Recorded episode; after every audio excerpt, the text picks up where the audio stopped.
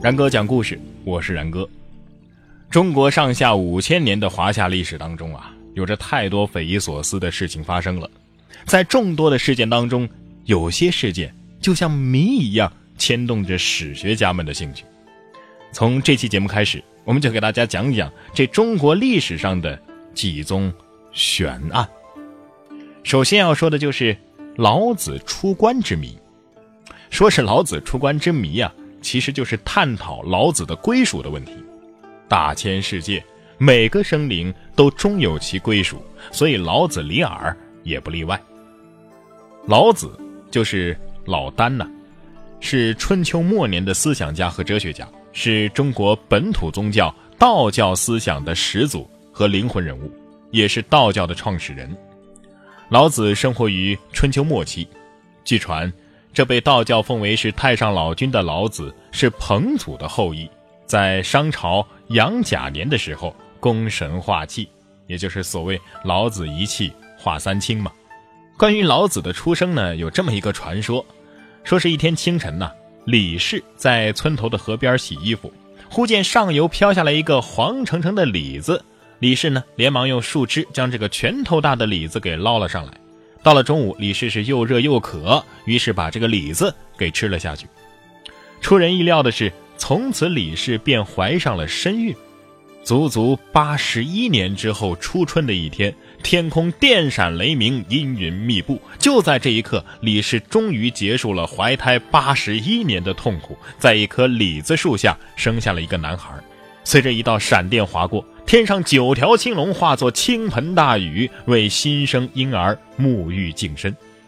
更为神奇的是，这男孩是从母亲的左腋生出的，而且一生下呀就是白眉白发，上唇呢还有一道淡淡的白胡子，这足足是一副小老头的模样啊。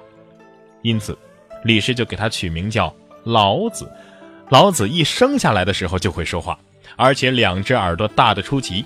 他指着院子当中的一棵李子树说：“呀，李就是我的姓，因此老子又称李耳，子丹。这个丹呢，左边一个耳朵的耳，右边一个冉冉升起的冉，也就是耳朵长且大的意思。而且我国古代啊，把这种长相看作是长寿的特征。小时候的老子呢，就肯动脑筋啊，勤于思考，每一件事情呢，都能够给他以启示。”民间流传有李耳童年的时候买牡丹花的故事。李耳的家乡是著名的牡丹之乡。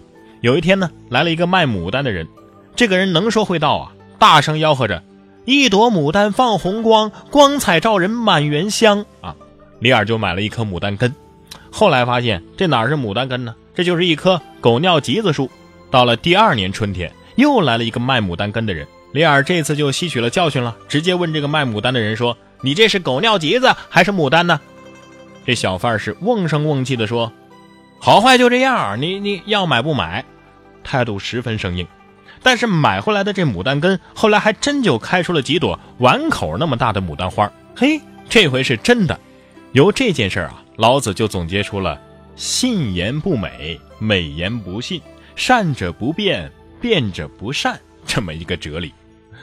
不过，这个民间传说虽然说很明显带有附会凿斧的痕迹，但是从这里边也能够看得出来，老子确实是一个聪慧而有天赋的孩子。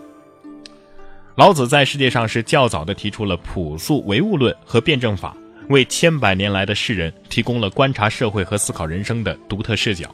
他的思想呢，是构筑中华文化思想体系的重要支柱和组成部分，又是现实生活当中的一位独立行走的奇人。为人处事是卓尔不群，在当时和后人的心目当中啊，是包裹着浓厚的神秘色彩的。虽然说历史已经跨越了千年，但是老子的思想和精神，由于早就已经融入到了中国式的生产活动当中，所以至今仍然有极强的穿透力。根据司马迁的记载，在春秋末年，老子弃官西去，西出河南函谷关的时候。周朝的函谷关关令，也就是守关的门官，叫尹喜。这人也是一个道家。早闻李耳的大名，就邀为上宾，请老子写一部书，为后人留下点东西。于是老子就写了五千言，也就是后来著名的《道德经》，然后才走，走的是无影无踪。也正是老子传说当中的含混不清之处和《道德经》当中的神秘主义的思想，为后来的道家所用。于是老子就有了宗教的色彩，成为了我国本土宗教道教的开山祖师。道家奉太上老君为教主，对祖师爷当然是要塑金身大象，加以供奉香火。而老子李耳当年到底是去哪儿了呢？他难得自在的悄然消失，没给我们子孙后代留下什么话，那我们就只有妄自揣摩揣摩了。刚刚我们说了，史料记载的老子曾西出函谷关，被官令尹喜扣押，抢而着书，这才留下了中国思想史上的巨著《五千言道德经》。说是没给我们留下一句话，或许他都把想留该留的都留在了《道德经》里了。而后呢？这老子就骑着一头啊，传说是千年木精所幻化的大青牛，继续西行，从此就没了消息。这个故事引起了很多考古学家和历史学家的兴趣，但是至今也没有得出很确凿的证据。有人说他出的是散关啊，经流沙奔印度去了，并说老子到印度传教，教出了释迦牟尼这样的大弟子，这也不知道是谁说的。历代不少人都认为这个说法只是道教为了抬高自己、贬低其他宗教而捏造的。其实这个事情呢，哎，有谣言的可能，但是未必是道教的教众所为，因为道理太简单了。如果这样传出来的话，那显然是道家弟子的嫌疑最大呀。谁会这么傻呀？而且未必做释迦牟尼的师傅就能够抬高自己的宗教。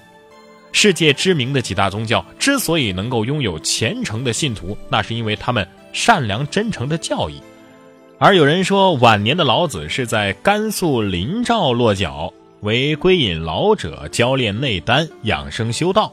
得道之后呢，就在临兆的超然台飞升了。还有人胡乱猜测说，那个时候治安比较差，很有可能被人半路打劫，导致意外身亡了。总之啊，是一切皆有可能。但是。还有一种说法，认为老子不是西去，而是东归。《庄子·天道篇》有这么一段记载，叙说了老子离职之后，离开了周氏，归居了。老子的故乡呢，应该是今天的河南省鹿邑县，这离孔子所在的山东曲阜应该是不远的。传说孔子还曾经拜访过老子，这也就是传说当中的孔子问礼。这件事不论是在《庄子》《韩非子》《吕氏春秋》，还有在儒家的著作《礼记·曾子问》当中都有记载，说明老子隐退东归的说法还是比较可靠的。虽然说这样记录的文献著作除了《庄子》之外，其他的都不属于道家的作品，但是就因为这样才值得去相信，因为用旁观者的眼光看事情才比较客观嘛。既然相对客观，那就应该比较可信。其实啊。不论老子的最终归属是哪里，对于我们后人来说呀，只是满足一种好奇心罢了。而他在中国历史当中留下了自己的著作《道德经》，却成为了我们华夏子孙推崇和学习的经典。